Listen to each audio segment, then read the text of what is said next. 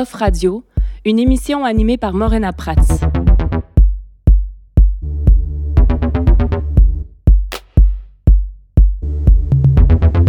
Développé par l'équipe du OFTA, Festival d'art vivant à Montréal, en collaboration avec Magneto, la Off Radio est un espace de réflexion en marge du festival. Chaque jour, on vous propose panels, discussions, micro-performances, en écho à un ou plusieurs événements de cette douzième édition du OFTA. Pour plus d'informations sur les émissions, consultez le site web du OFTA au www.ofta.com. Bonjour, ici Morena Prats. Bienvenue à la cinquième émission de la Off Radio intitulée Les enjeux de l'archivage chorégraphique. Nous sommes à la balustrade du Monument national. Je suis en compagnie de quatre invités que je vous présenterai au fil de l'émission. Bonjour à tous, merci d'être là. Sur place, il y a la micro-librairie Éclair qui est ici tous les jours du festival pendant les enregistrements radio et qui propose une collection de livres développés spécialement pour le OFTA. Nous sommes le 30 mai, jour 6 du festival, et il fait très beau dehors. Bienvenue à tous. Cette émission est intitulée, je le rappelle, Les enjeux de l'archivage chorégraphique. Durant l'émission, nous allons nous, pencher sur le spectacle Danse mutante de Mélanie Demers, qui a été présenté en ouverture du OFTA. Et ce projet très particulier, vous allez découvrir dans quelques secondes pourquoi je dis ça, soulève des questions sur la transmission, la documentation et l'archivage de la danse, un art dont les traces sont souvent insuffisantes pour assurer une circulation de l'œuvre en l'absence de la personne qui l'a créée. Danse mutante, donc, pose le pied en plein cœur de cette réflexion très intéressante et sur lesquelles nous avons eu envie de nous pencher durant cette émission. Donc, Mélanie Demers, bonjour donc, tu qualifies la pièce Danse mutante de relais chorégraphique parce que ce que nous avons vu vendredi n'est pas le projet fini, c'est au contraire en fait la rampe de lancement, pour reprendre ton expression, c'est-à-dire le premier volet d'un projet qui va subir plusieurs modifications durant la prochaine année. Est-ce que tu pourrais un peu nous détailler comment va se déployer le projet Danse mutante? En fait, le projet euh, s'est développé à partir d'une réflexion que j'ai commencée il y a quelques années, euh, un spectacle que j'avais créé à l'usine C qui s'appelait Médé Remix, où j'invitais des amis, metteurs en scène, euh, DJ, performeurs, euh, chorégraphes, à s'emparer de mon travail et euh, je disais à le guérir, le, le, le oui, en, en faire une, une, autre déclinaison. Je terminais un cycle de création à ce moment-là, puis j'avais envie de mettre le feu puis euh, les gens, c'est ça qu'ils ont fait. Donc, ils ont transformé mon travail. À partir de là, j'ai eu envie de pousser la réflexion et de voir qu'est-ce que ça fait si on remonte une œuvre. Alors, euh, en théâtre, on peut absolument faire ça, remonter euh, une œuvre de répertoire. En danse, c'est très, très rare qu'on est appelé à remonter, je ne sais pas moi, une œuvre de Frédéric Ou de Catherine Godette. Je pourrais pas vraiment le, le faire parce qu'on est à la fois auteur et, et, metteur en scène de nos œuvres. Mm -hmm. Et donc, je me suis posé la question comment faire pour euh, faire vivre les, les, les, pièces que je fais plus longtemps et aussi pour les soumettre au regard d'autres euh, artistes. Donc, j'ai créé cette, cette idée-là de relais chorégraphique où moi, je crée un, un objet chorégraphique d'une trentaine de minutes, 25-30 minutes, et cet objet-là est offert à une chorégraphe. Et euh, pour les besoins de la cause, j'ai choisi de travailler avec des gens que je connaissais pas, qui n'étaient pas mes amis, qui, ne me connaissaient pas non plus. Donc, il n'y avait aucun a priori, aucun biais positif ou négatif envers mon travail, quoique maintenant, avec euh, Google, on peut, tout voir et puis on peut vraiment facilement se forger euh, une idée rapidement. Mais ceci dit, j'ai approché trois chorégraphes. Donc, j'ai approché Anne Liv Young, qui est une performeuse new-yorkaise. J'ai approché Kathleen Noël, qui est une chorégraphe haïtienne basée au Mali à Bamako, au Mali, et j'ai approché Anne van den Broek, qui est une chorégraphe euh, euh, européenne, en fait, qui est basée entre Rotterdam et Berkem. Et toutes ces femmes-là ont accepté de se prêter au jeu. Donc, chacune d'entre elles va euh, devoir revisiter l'œuvre précédente. Donc, moi, j'ai créé un, un, une œuvre chorégraphique. Cette œuvre-là va être offerte à Anne Liv Young, qui en fera une mutation. Cette mutation 1, là, va voyager à Bamako, chez Kathleen Noël, qui va en faire une mutation 2. Et cette mutation-là va aller euh, rejoindre Anne van den Broek en Europe. Et c'est pour ça que c'est comme une suite évolutive. Donc, c'est pas les trois chorégraphes qui s'inspirent de mon travail à moi, mais en fait, c'est une suite évolutive qui va comme continuellement changer. Donc, c'est une espèce de réflexion sur la paternité, ou j'aime aussi dire la maternité des idées, euh, sur la migration, comment on s'empare, comment on s'approprie, comment on vole, comment on s'inspire. Et, aussi euh, une question sur euh, que persistera de ma signature au bout du compte. Et euh, quand reviendront les trois mutations, en fait, euh, mon travail sera de faire la mise en scène de ces quatre déclinaisons-là. Donc, la version originale euh, que vous avez vue ou que vous avez peut-être vue au Monument national vendredi et les trois mutations.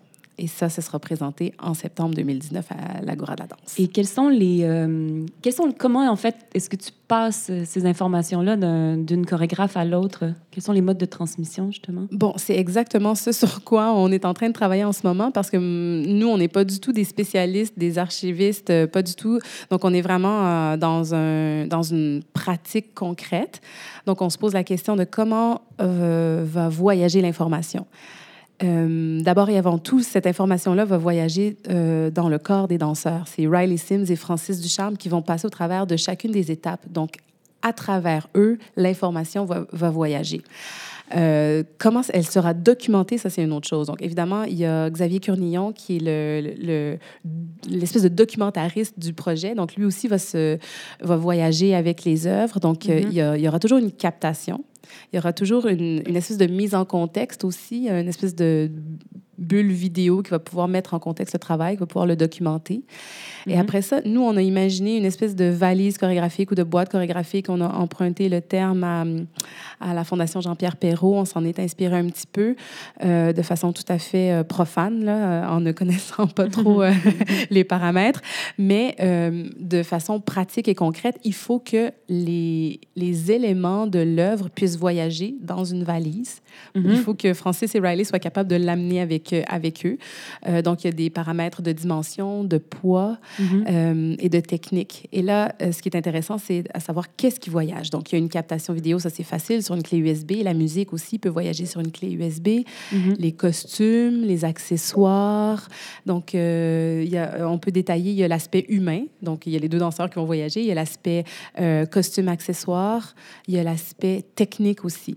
Donc, dans la version originale, euh, il y a 12 micros suspendus. La question, c'est est-ce qu'on met 12 micros dans la valise ou alors on demande à la chorégraphe suivante d'avoir 12 micros dans son studio. Peut-être qu'elle, elle n'a même pas besoin d'avoir les 12 micros parce que c'est pas ça qui va l'inspirer. Donc, toutes ces questions-là sont... Euh, est-ce qu'il y a des composantes obligatoires, telles que, par exemple, les danseurs, et des composantes facultatives, on pourrait dire, euh, qui sont là, vraiment au choix du, de, la chorégraphe?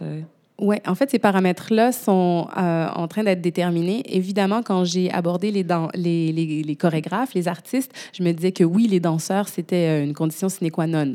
Maintenant, si euh, une des deux chorégraphes décide d'en mettre un en punitence dans le coin puis faire un solo sur l'autre, ça se peut aussi.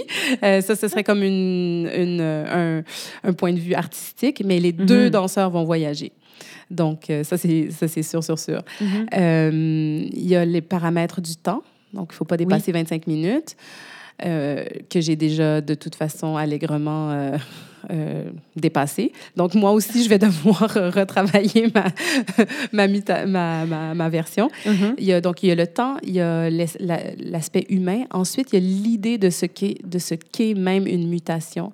Donc, dans mon esprit, c'est de revisiter, d'utiliser les mêmes éléments, euh, mais les, euh, leur donner une, une valeur différente peut-être, leur donner une vision différente. il y a l'idée qu'on peut discarter, canceller il y a un meilleur mot pour dire ça, qu'on peut euh, annuler certains éléments mm-hmm. pour en, en ramener d'autres. Et il y a cette idée-là de mélanger deux signatures. Donc, il y a ma vision à moi, donc, quand on reçoit l'objet, puis il y a la vision de la chorégraphe qui, qui, doit faire sens, qui doit créer un sens pour elle avec ce qui est devant ses yeux. Mm-hmm. Et tu parlais de, donc de paramètres de temps, c'est effectivement une donnée assez importante parce que je crois, si j'ai bien compris, trois semaines avant le début du, du, du travail, mais dans, déjà, les chorégraphes ont trois semaines.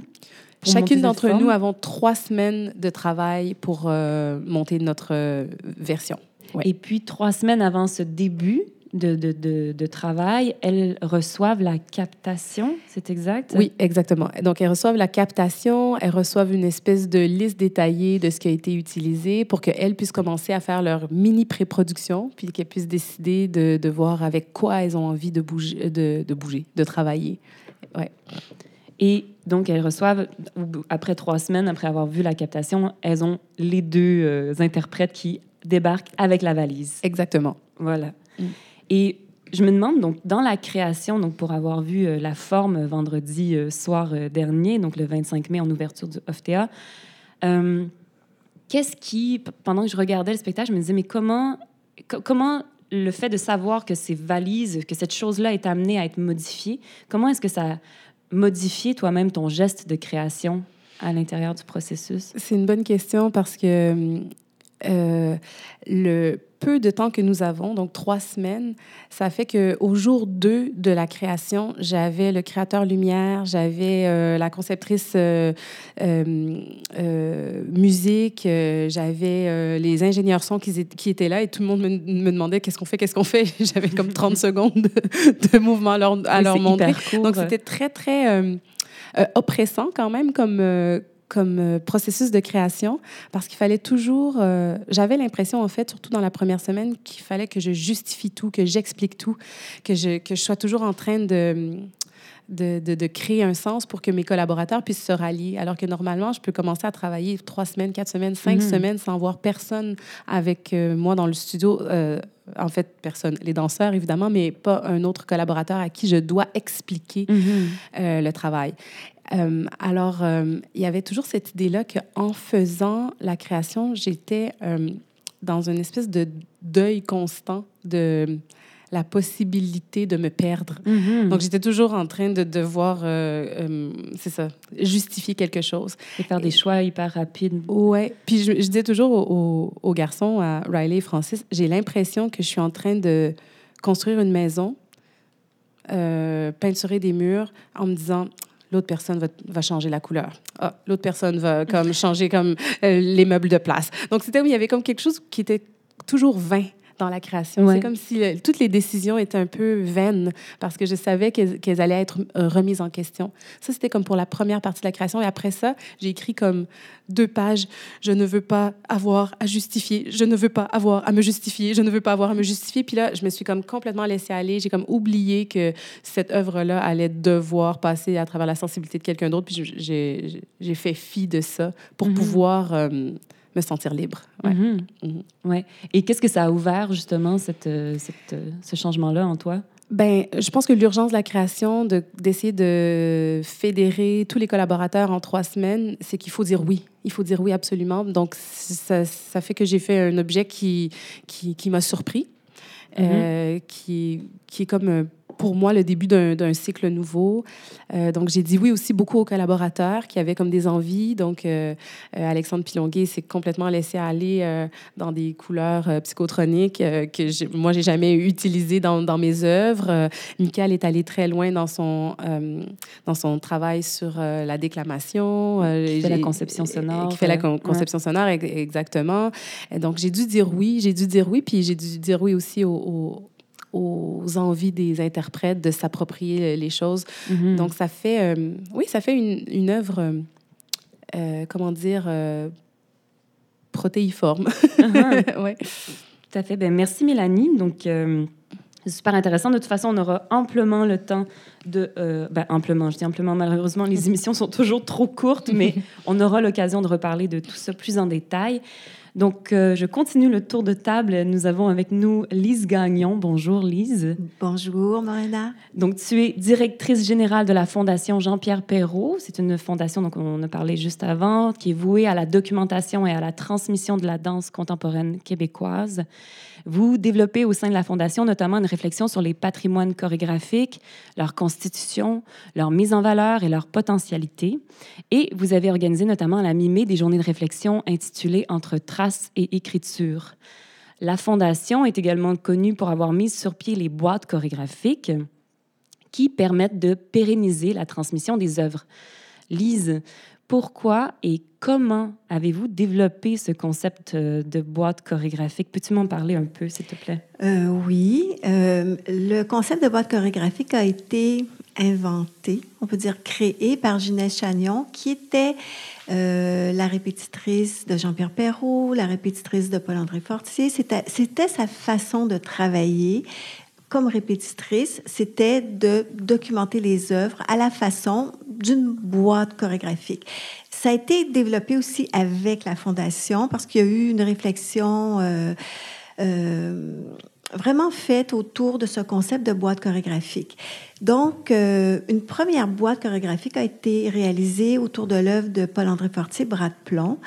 Et moi, quand je suis arrivée, il y avait une demande possible à faire au Conseil des arts et lettres du Québec en numérisation des contenus artistiques et littéraires. Et j'ai pensé, mais la boîte chorégraphique, si on veut la diffuser, si on veut faire en sorte que cette œuvre-là puisse être connue, rejouée, euh, ça serait important de la numériser. Et là, j'ai pensé, en bref, euh, instituer une collection de boîtes chorégraphiques et en même temps, il y a eu la recréation de duos pour corps et instruments. On a demandé à Daniel, si elle était, Daniel Desnoyers si elle était intéressée à faire partie de ce projet-là. Donc, c'est une œuvre qui était recréée. On en profitait pour documenter l'œuvre à la manière de, des boîtes chorégraphiques. Et Ginelle a collaboré beaucoup à cette première boîte qui devait être numérisée. Il y a eu ensuite la recréation de cartes postales de chimère. On a continué, on a eu la subvention. Donc, on a pu commencer cette première collection de boîtes chorégraphiques quand on numérise et quand on pense diffuser, il y a plein, plein de choses que quand on fait une boîte chorégraphique au sein d'une compagnie, c'est pas la même chose. Là, ça devenait quelque chose donc de public. On n'avait pas pensé qu'il fallait penser aux droits d'auteur, tous les collaborateurs qui participent à la boîte. On n'avait pas pensé aussi euh, que quand on met quelque chose de public, on doit euh, avoir une correction des preuves, on doit avoir un graphisme. Et là, on a pensé la boîte un peu différemment que ce qui était dans une boîte. Donc, j'ai travaillé avec euh, une correctrice éditrice. On a fait ce qu'on appelle un fil de fer. Et on a notre première boîte numérisée, ça a été du haut pour corps et instruments. Et on a travaillé pendant un an avec Daniel sur cette boîte-là. À la fin du processus, on a imprimé la boîte pour la voir. Daniel nous dit, mais c'est super, mais pour moi, il manque un peu. Euh, moi, ce qui m'intéresse beaucoup, c'est le processus de création et on ne le documente pas. Mais je dis, mais on pourrait l'ajouter. Donc, on a ajouté dans les boîtes des notes de la chorégraphe, des notes de Sophie Corriveau. Donc, la boîte devenait quelque chose de beaucoup plus que ce que c'était. Et on a ajouté aussi pour parce qu'il y a beaucoup de, documents techniques dans la boîte, mm-hmm. de la notation, euh, les plans d'éclairage, euh, euh, la description des costumes, la description de la scène, mais on a ajouté des entrevues, donc des mm-hmm. entrevues avec les chorégraphes. Tout ça pour donner du sens, pour que le sens et je dirais la subjectivité aussi soit là. Donc, les boîtes, c'est une façon de documenter une œuvre, de, permettre que cette œuvre-là soit reprise, bien sûr, de la faire connaître. Aussi, dans la boîte, ce qui n'était pas là à l'origine, on a un dossier de presse complet. Donc, quelqu'un qui veut faire une recherche sur l'œuvre, on a tout le dossier de presse et ça va... Euh, euh, il y a des dossiers de presse qui sont plus petits, mais pour Bang, on, a une centaine de pages là, mm-hmm. de, parce que Bang a, été repris trois fois. Donc, les boîtes, on essaie, on a une structure qui est comme un squelette euh, commun, mais on essaie, comme je disais au départ, de ne pas mettre les œuvres en boîte. Donc, les boîtes sont un peu différentes les unes des autres parce que les œuvres sont différentes aussi. Puis pour l'année qui s'en vient, on veut travailler à une métaboîte chorégraphique, euh, c'est-à-dire parce que c'est sûr qu'on peut prendre euh, la table des matières de la boîte et dire dans une boîte, on met la bio de l'artiste, la description de l'œuvre, on met des notations, on met le plan d'éclairage, puis on a notre boîte. Mais on se dit, on doit aller un peu plus loin parce qu'il y a des œuvres, c'est pas toutes les œuvres qui se prêtent à une boîte chorégraphique et comment bien documenter une œuvre, comment bien transmettre une œuvre?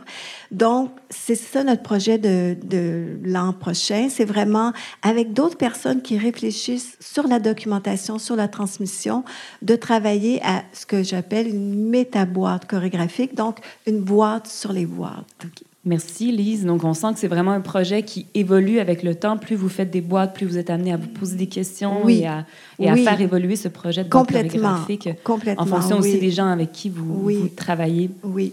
Donc, euh, et on a donc Gabrielle aussi avec nous, qui a d'ailleurs participé aux journées d'études euh, que vous avez organisées à la Fondation Jean-Pierre Perrault. Gabrielle Larocque, tu es spécialisée en patrimoine vivant. Tu t'intéresses à la relation complexe entre la danse et la mémoire, telle que pratiquée dans les institutions comme les bibliothèques, les archives et les musées. À titre de chargée de projet en patrimoine au RQD, au regroupement québécois de la danse, tu as notamment travaillé sur la toile mémoire de la danse au Québec. Tu explores les rapports entre traces et œuvres éphémères à travers différents projets d'exposition en galerie, de documentation en studio et d'édition.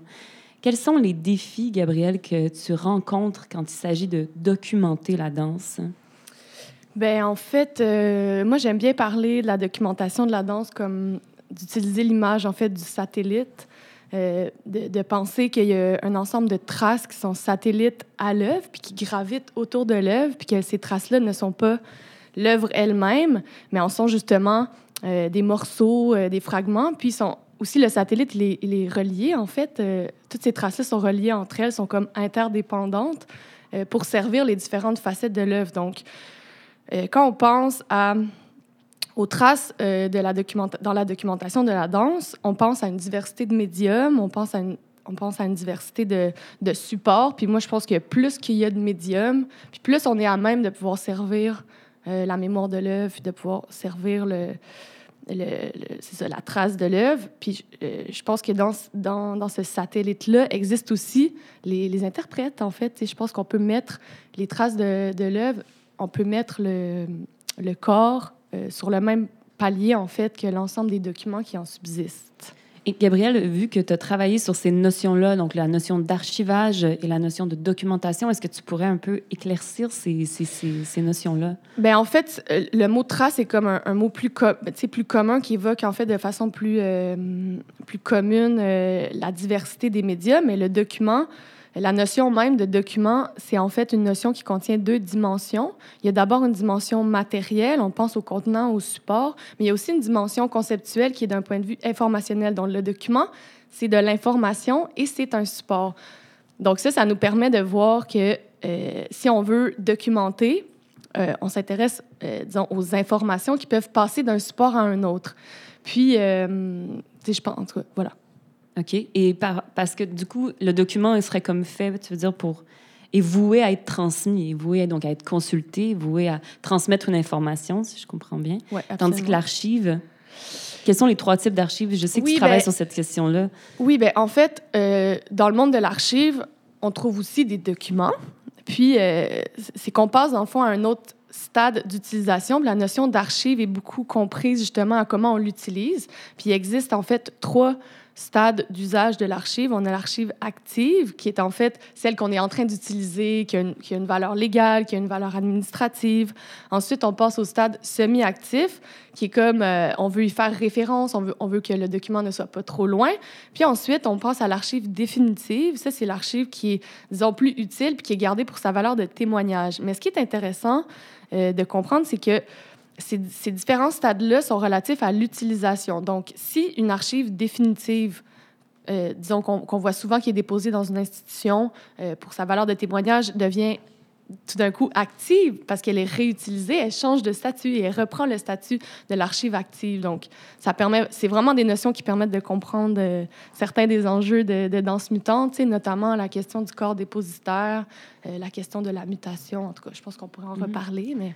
Oui, tout à fait. Et l'émission s'appelle Les enjeux de l'archivage chorégraphique. Et puis, donc, je te demandais un peu ces éclaircissements-là, parce que très rapidement, quand on a discuté avec chacun de vous euh, autour de la table, on, s'est tous posé la question, mais est-ce que Danse Mutante, c'est un archivage? Est-ce que c'est un acte d'archivage? Ou est-ce que c'est pas plutôt un acte de, de, documentation voué à être réactivé, en fait?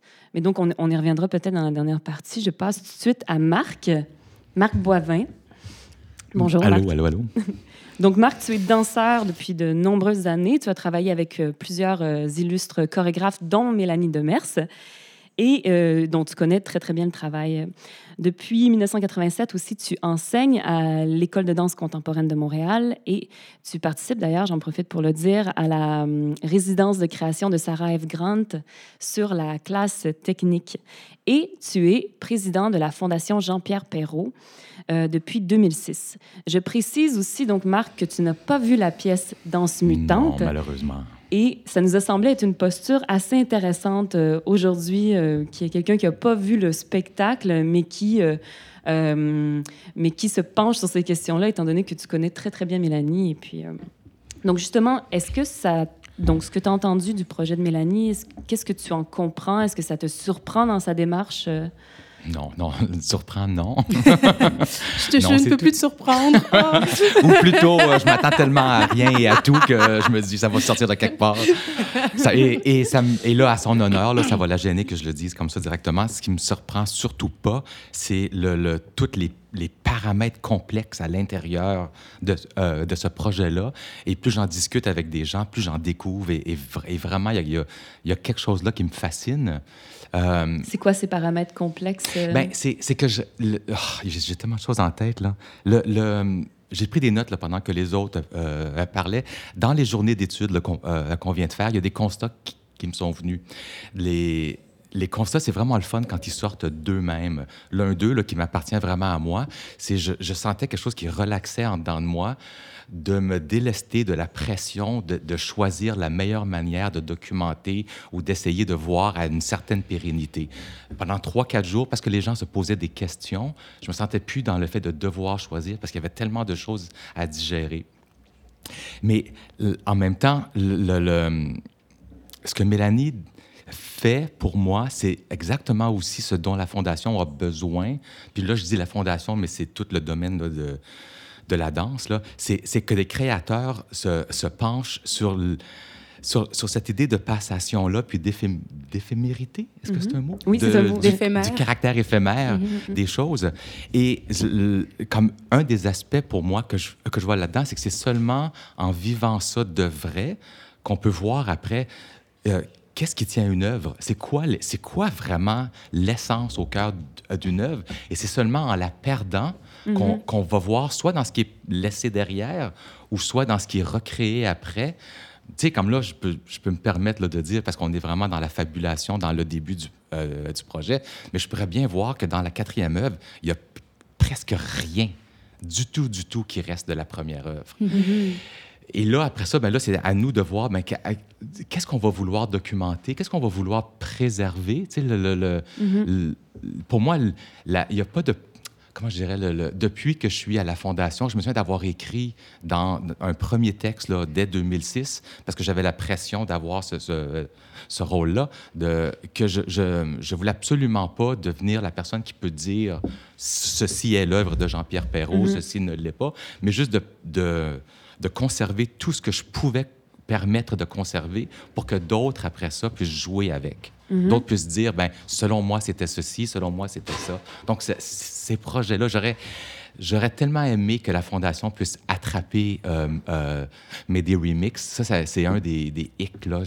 parce que de la même manière que je parle souvent là, de Ted Robinson, qui était à... Euh, dans la région de la Gatineau, qui, qui a aussi invité d'autres artistes, dont plusieurs qui, qui travaillent euh, euh, euh, avec Mélanie, à, à, juste brasser l'œuvre pour mieux la comprendre. Mm-hmm. toutes ces initiatives-là, on, on, en a besoin. Mm-hmm. Et justement, j'aimerais, ben, la, la, première fois qu'on s'est parlé, Marc, tu, tu, tu disais que donc quelque part, tu viens de le dire aussi, la, la, mission de la Fondation, c'est de conserver l'œuvre, mais en même temps, tout acte de conservation implique aussi des, des choix voués donc à la conservation et à la transmission, bien sûr, mais tout acte euh, de, conservation implique des choix et donc est aussi finalement euh, un acte créateur. Donc, euh, oui, ben c'est un genre de, de, processus imposé, obligé, que de conserver certains aspects, mhm. certains paramètres, certains outils, certaines de documentation. Mais c'est pour la Fondation, ce n'est pas du tout le cœur de sa mission. Le cœur de sa mission, c'est la mise en valeur mhm. et c'est le questionnement justement de qu'est-ce qui est laissé derrière? C'est quoi les traces de la danse? non seulement dans la discipline, mais dans la société. Un autre des constats, si je peux me permettre, là, je lance tout ça parce que Ça, ça brasse toutes euh, les idées. Et encore une fois, je le dis, un constat, c'est le fun quand ça te sort, euh, quand tu tu t'en rends compte euh, sans l'avoir euh, préparé. Je, me suis rendu compte à quel point on associe tellement l'éphémère à la danse que de se questionner pendant trois jours sur l'éphémère lié à la danse, je me rendais compte à quel point l'éphémère appartient à tellement plus d'aspects mhm. que la danse dans la société et c'est réellement éphémère. Mhm. Mais nous, on nous, le, on nous le colle à la peau. Donc, on est capable de, de, de vouloir le questionner. Mhm. Mais il est tellement présent, bien, même les buildings, même les, les, les plans de société, tout ça, c'est tellement éphémère que là, on, on, se met en lien aussi avec la société par un, acquis de la danse. Mhm. C'est super intéressant. Donc, j'ai très hâte qu'on passe à la deuxième partie de l'émission où on va discuter beaucoup plus librement euh, autour donc, du projet de Mélanie, mais aussi, surtout, toutes les questions que, que ça soulève euh, en nous de manière générale sur euh, la question de la, la documentation, comment est-ce qu'on transmet donc, cette œuvre. Euh, donc, merci. Donc, maintenant, vous êtes tous présentés autour de la table. Merci d'être là. C'est super chouette. Merci d'avoir accepté de venir discuter de ce projet. Euh, on va maintenant passer donc à la deuxième partie de l'émission dans laquelle on a organisé comme une sorte de petit jeu, si on pourrait dire, pour euh, entamer la discussion.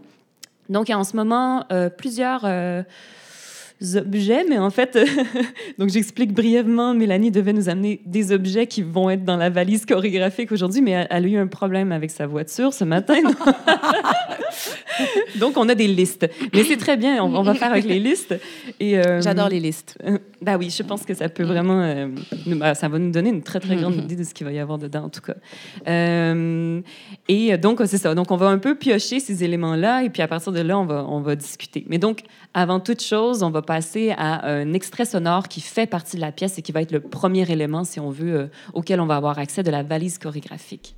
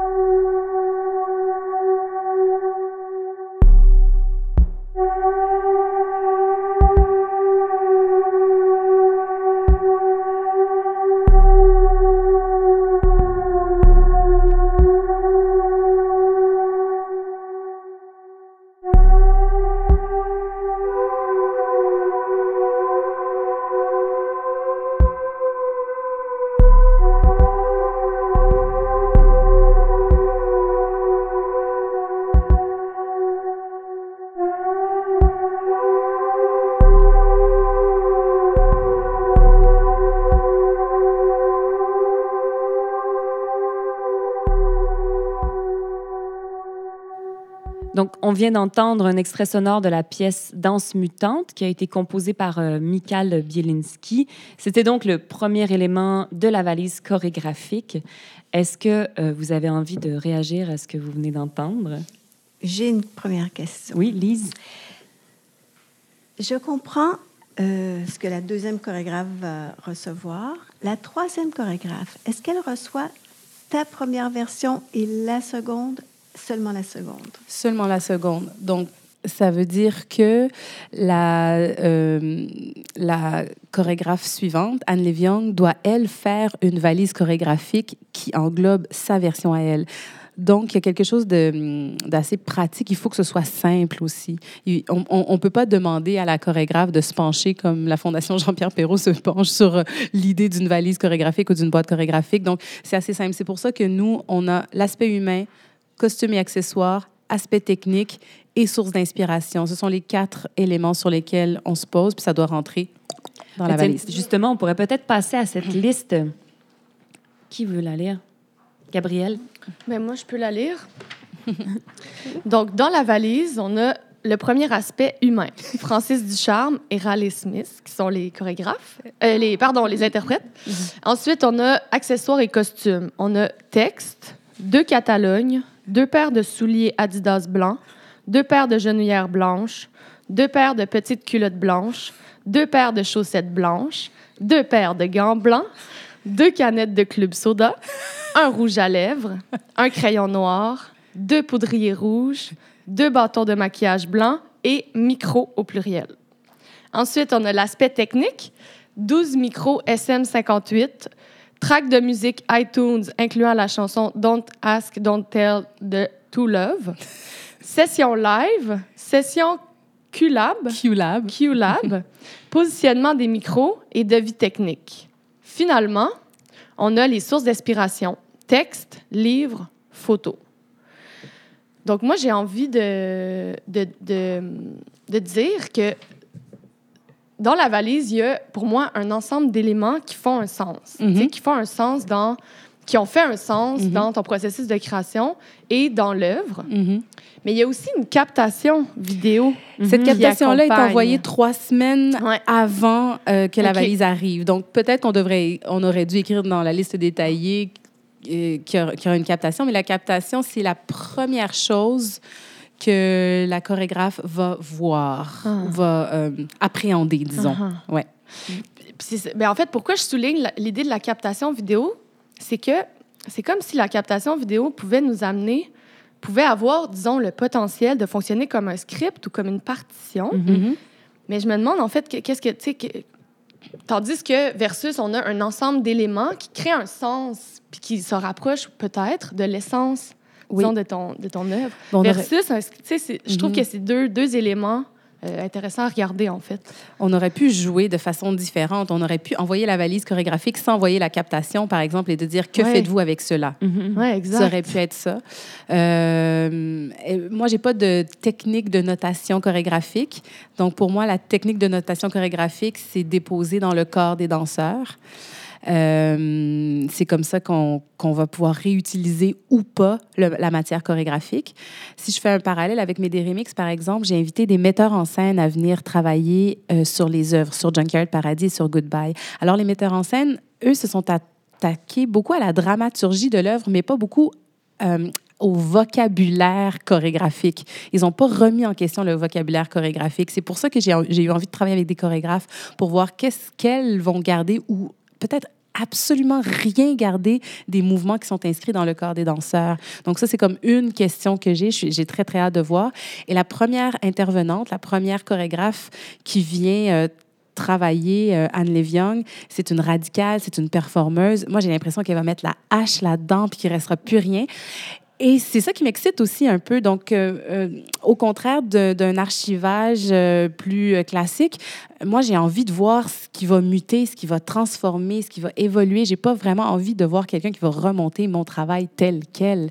J'ai envie de voir quelqu'un qui va l'amener plus loin, qui va le magnifier. Et c'est ça qui est excitant du projet, c'est à la fois de voir se magnifier quelque chose devant mes yeux. Et là, je vais être comme à la fois jalouse et, et, et, et- et impressionnée du travail. Donc, c'est comme si je me mets dans une position très, très inconfortable à ce niveau-là.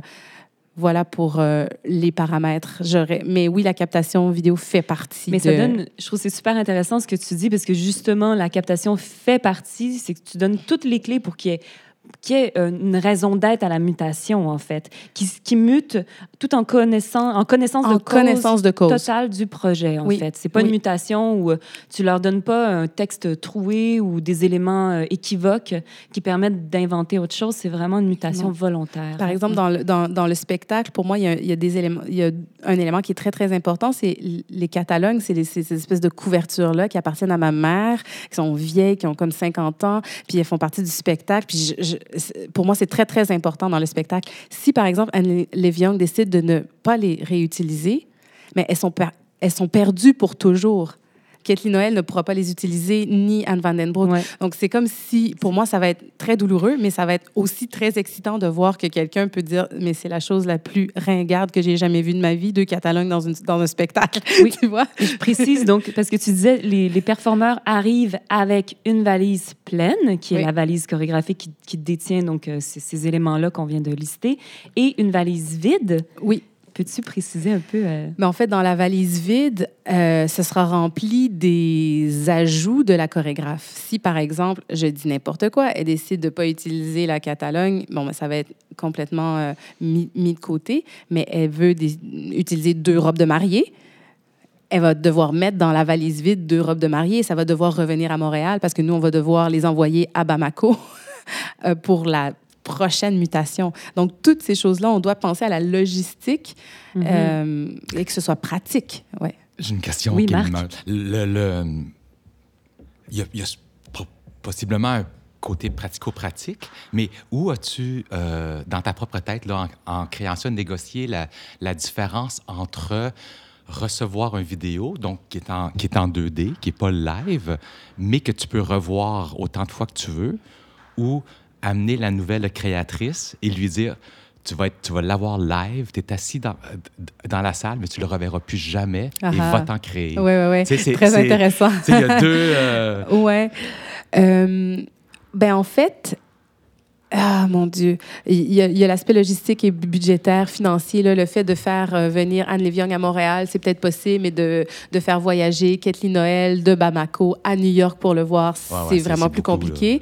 Une, une question de calendrier. Mais aussi, c'est que à, à Montréal, on a eu la chance de le présenter devant public, alors que à New York, on, on- on y va cet été, mais on va pas le présenter devant public. Donc, l'aspect technique va être créé à la fin. Donc, nous, on a, dans nos trois semaines, on a, on a créé les lumières et le son et tout ça pendant, pendant nos trois semaines pour les besoins du, du OFTA, puis de pouvoir le présenter devant public. Mais ce pas toutes les mutations qui vont, être, qui vont arriver à terme dans ces trois semaines-là. Donc, c'est assez complexe. C'est comme une idée euh, de, de calendrier puis de budget. Et euh, je, je, sais qu'on a aussi choisi de travailler avec le même concepteur lumière. Donc, Alexandre Pilonguet a fait les, lumières, mais il va aussi faire les lumières de Anne Léviogne et faire les lumières de Kathleen Noël et de Anne Vandenbroek. Donc, lui, euh, il va recevoir euh, les, chorégraphes à Montréal et c'est ici que ça va se faire, au fur et à mesure. Euh, alors que Michael, elle ne, ne fait pas partie des collaborateurs qui suivent.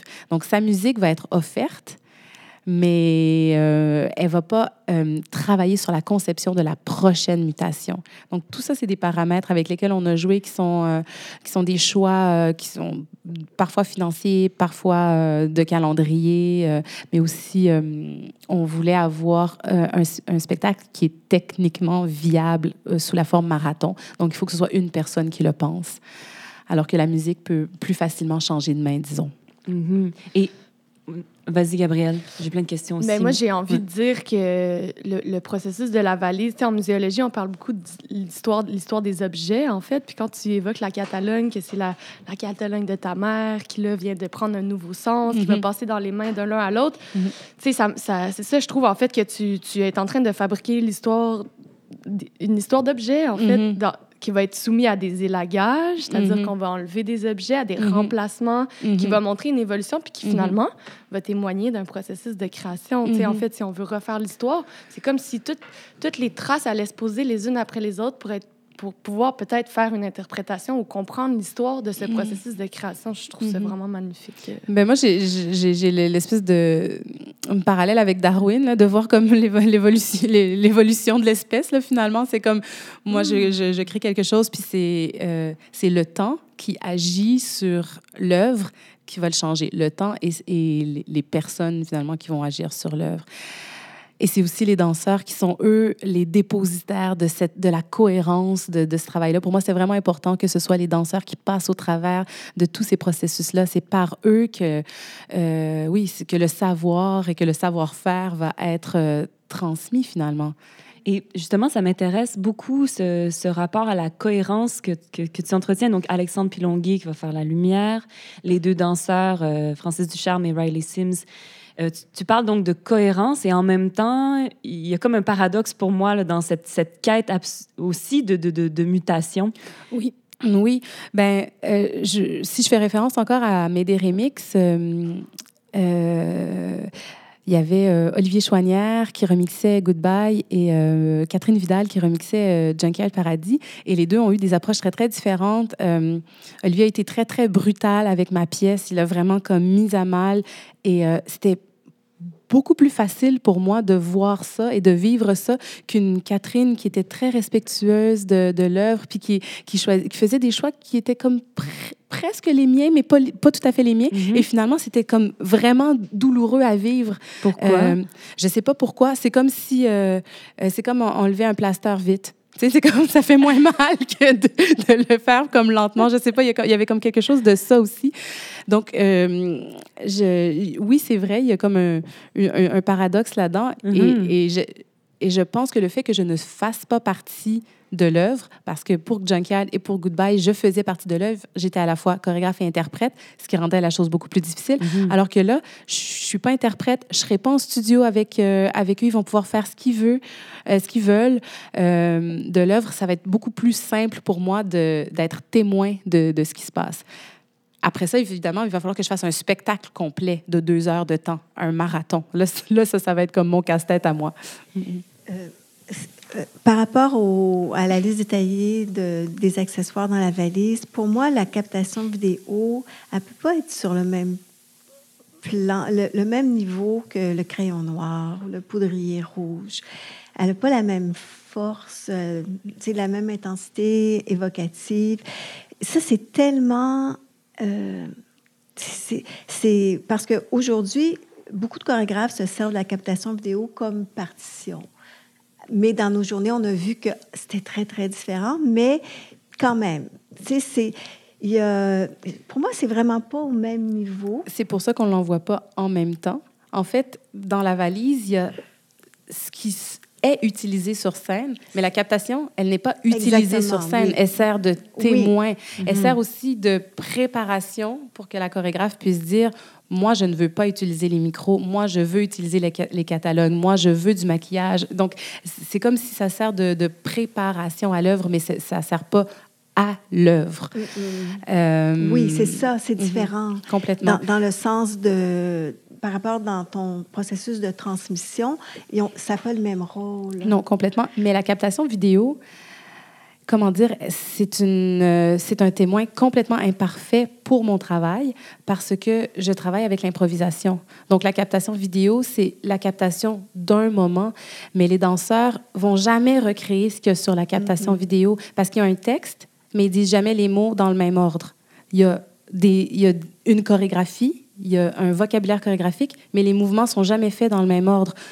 Donc ça veut dire que c'est, c'est, c'est euh, comment dire, c'est totalement imparfait, euh, mm-hmm. ce, cette œuvre, euh, cette captation-là. Cet élément. Oui, donc quelqu'un qui voudrait reprendre la version originale dans dix ans de façon originale, il faudrait qu'il connaisse mon processus de création. Il faudrait qu'on aille à la source des solos que chacun des garçons a créés. Riley a un solo, Francis a un solo. Puis après ça, il faudrait qu'ils savent, qu'ils qui, connaissent la manière que j'ai de diriger les danseurs dans l'écriture et l'improvisation euh, chorégraphique, qui est assez particulier, je pense, à mon travail. Complètement, oui. Parce qu'en fait, depuis qu'on qu'on a ouvert la discussion, la table, on dirait j'ai beaucoup en tête une, une, genre de mise en garde que c'est bien de mettre en parallèle une initiative artistique comme ça avec l'initiative de la Fondation qui est la boîte chorégraphique. J'allais vous relancer là-dessus, justement. Ouais, mais il faut les maintenir en parallèle, pas les pas les confondre. Et justement, peux-tu décrire comme qu'est-ce qui différencie, qu'est-ce qui ferait effectivement qu'on ne pourrait pas euh, directement prendre la valise chorégraphique et en faire une boîte chorégraphique, euh, selon vous? En fait, pour moi, ça commence avec il n'y a pas d'intérêt de le faire. Je mm-hmm. ce qui est important dans toute action, c'est la genèse de l'action, le désir de la mettre de l'avant. Là, mm-hmm. là, selon moi, là, je, me, je, je, me risque à dire, ce qui est important là-dedans, c'est le désir de Mélanie de, de, de pondre ce projet-là pour les raisons qui lui appartiennent à elle, comme créatrice d'abord. La boîte à chorégraphique, ce, ce, celle de, la fondation, ça, ça se veut un outil pour servir plus large que ça. Donc, il, il pourrait y avoir une boîte... En fait, j'aurais aimé qu'il y ait une boîte chorégraphique qui accompagne tout le projet, mais qui aurait été en parallèle d'eux. Parce que Mm. selon moi, le, le- le- ce que Mélanie fait, il faut que ça réponde d'abord à des exigences artistiques et très, très Mm. euh, singulières, complètement biaisées, de- selon ce qu'elle veut faire. Pas elle. formaté par Oui. euh, le Pas travail du de quelqu'un du d'autre. tout formaté. c'est- Puis par après, on peut le faire. Oui, C'est ça, parce qu'un autre, un autre constat qui m'était venu dans les, dans les euh, trois journées, c'est à quel point en s'occupant du passé puis en voulant s'occuper là, du futur, tu sais, c'est- ce qu'on fait avec des outils Petite de parenthèse, on fait référence aux journées euh, entre traces et écriture qui étaient organisées par euh, la Fondation Jean-Pierre Perrault. C'est ça. Donc, le- un autre constat qui, me- euh, qui me venait, c'est qu'en en se questionnant là-dessus, finalement, il est possible que ce qui en sorte un jour, c'est de changer la pratique dans, dans les temps de création, de pouvoir documenter à même la création pour ne pas, après ça, de, devoir le faire par après. Sauf que ma réaction comme interprète et comme artiste, j'ai vu mes griffes sortir, de dire, si quelqu'un me demande de sortir de mon cerveau droit dans, dans les waves bêta puis tout ça pour documenter ce que je fais, je vais y en vouloir Ouais. énormément parce Ouais, que ouais, je veux rester dans un état. Tu sais, fait que c'est, Mm. comment le faire, c'est... Tout à fait. Et justement, j'imagine que c'est exactement la même chose pour toi, Mélanie. euh, en- entre ton cerveau droit et le cerveau gauche, il y a dû avoir toutes sortes d'allers-retours pendant la création. euh. Oui, mais en fait, euh, moi, je suis, c'est assez profane, mon, travail. Il n'est pas du tout sacré par rapport à l'archivage. Donc, euh, on fait ce on fait ce qu'on fait pour ce qu'on a besoin pour le projet, comme le dit Marc. Euh, après, si ça peut servir de, de- pour continuer la réflexion, euh, c'est- génial, mais, mais pour moi, c'est vraiment comme une, euh, une réflexion appliquée à l'œuvre. Ouais. Et euh, honnêtement, je, si, si l'idée de l'œuvre ne m'était pas venue, je, je me serais peut-être pas intéressée à, à ce sujet-là autant. Euh, ouais. Alors, je, je vais juste préciser que effectivement, ce qui nous intéressait dans cette euh, discussion-là, c'était pas de savoir si la valise chorégraphique pouvait réellement avoir une valeur de, boîte chorégraphique, mais bien comment, euh, quels sont les, justement les processus de documentation de Mélanie et, euh, et comment l'objectif est, qu'ils opèrent pour la suite. Ben, on a fait toute une, une réflexion, toute la compagnie ensemble, tous les, les, concepteurs, les danseurs, même les administrateurs, pour savoir comment travailler cette fameuse valise chorégraphique et jusqu'où on détaille et on, on, on, on- met, on met des choses. Parce que moi, ce que je disais euh, à mon équipe, c'est que si je faisais partie de ce relais chorégraphique-là, il faut que je reçoive des choses concrètes. Parce que si on, on me fait juste me détailler une liste, puis on, m'écrit 12 micros, oh, moi, je vais être trop paresseuse pour aller louer 12 micros. Si j'ai 12 micros dans la valise, mais ils vont être Mhm. là dans le studio, puis je vais les utiliser probablement. Donc, il y a comme quelque chose de concret pour moi. Donc, euh, Michael me disait, est-ce que dans, dans la musique, alors, on envoie des tracks ou on envoie une session Q-Lab ou on envoie une session live pour que le prochain compositeur puisse rentrer vraiment dans la composition? Est-ce qu'on envoie des effets sonores? Parce que dans les micros, il y a des effets sonores. Est-ce qu'on envoie ça, des effets sonores? Ça s'envoie comment, des effets sonores? Ou on, on écrit effets sonores? De, tu sais, comme toutes ces questions-là étaient, comme à, à- en, À réfléchir en oui, le faisant. en le faisant. Ouais. Parce que ce c'est vrai, on en est venu euh, à la conclusion que ce qui n'est pas dans la valise va probablement mourir. Mhm. Ju- Juste par, juste par, par euh, paresse ou euh, donc euh, voilà. Marc, tu as l'air d'avoir très envie de réagir. Lise, aide-moi, oui. parce que la, la belle phrase d'Armando, ou, lui, est-ce qu'il l'a Oui. pris de quelqu'un d'autre? Oui, le prix de Calvino. Ah, c'est ça. Qui est que, là, je vais, je vais sûrement mal le dire, que nous sommes ce dont nous ne pouvons nous défaire. Nous séparer. Nous séparer. C'est que c'est ça, c'est notre identité, c'est ce qui, ce dont nous ne pouvons nous séparer, c'est ce- c'est ce qu'on est. C'est on va garder que ce, que ce qui est l'essentiel, mais euh, euh, c'est ça. Mais moi, ce que je trouve de ce projet-là, c'est un projet qui est inspiré par la transmission. Tu sais, c'est qui est, qui est inspiré par le don. Tu sais, qui est inspiré par je te donne et la personne reçoit et je te donne. Et c'est un, c'est un projet qui est inspiré par, c'est ça, la transformation, la transmission. Euh, c'est pas du tout, c'est ça, la valise chorégraphique puis la boîte chorégraphique, c'est complètement des choses différentes. Ça sert, à, ça n'a pas le, le- le même but, c'est pas les mêmes enjeux du tout. Euh, Mais il y avait une petite chose que, là, on va parler du contenu, là, du contenu là, qui m'intéressait. C'est, après la générale, je t'avais dit, Danse mutante, pour moi, c'est le projet, c'est pas le nom de la pièce. Oui. Puis moi, ça me... Je trouve que c'est ça, Danse mutante, c'est vraiment le projet, mais la pièce, peut-être qu'elle est, elle est sans titre, on ne sait pas, mais peut-être qu'il y a une des chorégraphes qui va lui donner un titre. Mais je trouve que c'est intéressant, mais, parce qu'on parle toujours de danse mutante, mais pour moi, danse mutante, c'est le projet. Mais cette pièce-là, Et c'est chaque pièce quoi? pourrait avoir un titre différent. On s'est posé, on s'est posé la question du titre. Est-ce que cette pièce-là a un titre? Euh, probablement qu'elle en a un. Je ne l'ai pas encore trouvé. Mais c'est vrai que l'identité de la version originale pourrait porter un titre. Ça, c'est vrai. Je suis tout à fait d'accord. Oui. Puis il y a juste une petite euh, réflexion là, encore sur le contenu de la pièce, mais tantôt tu parlais que c'était très oppressant comme processus de création, mais c'est une pièce qui est très oppressante, très oppressée. Et euh, c'est quand même euh, incroyable que tu sais, ça peut-être déteint ou ça, ça, fait partie de l'ADN de, cette pièce-là. En fait, le, le- j'ai rarement vécu un processus où le fond et la forme est autant reliés. J'avais euh, une idée de thème qui, qui a complètement été évacuée par l'idée justement de la mutation. Donc c'est vrai qu'à l'intérieur de la pièce, il y a la mutation. On, sent, on sent ces hommes-là être en constante recherche de leur, euh, de leur être, de leur identité. Et c'était pas ça que j'avais euh, c'était pas ça que j'avais prévu qui, se passe, mais c'est vrai que l'idée de la mutation a été intégrée dans le dans la version originale. Ouais.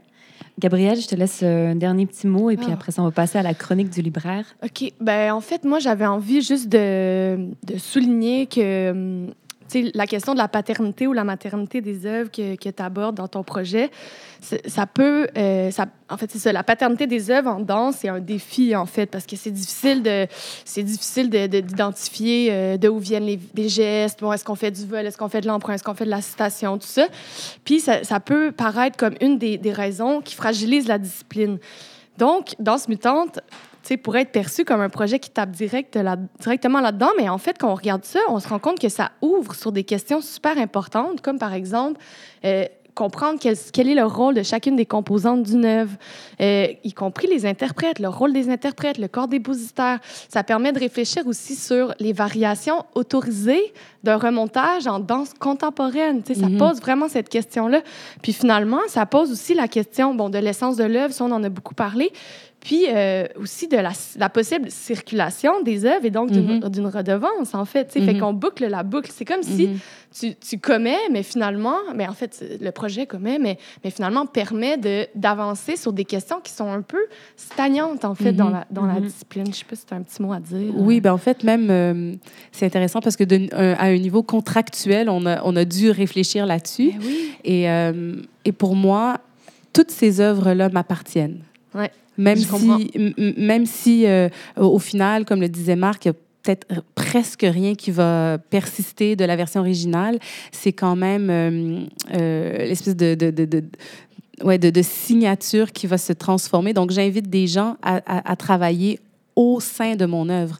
Pour moi, c'est comme les chorégraphes font aussi partie de danse mutante que comme un, un, un concepteur lumière. C'est juste qu'ils vont agir sur l'œuvre chorégraphique.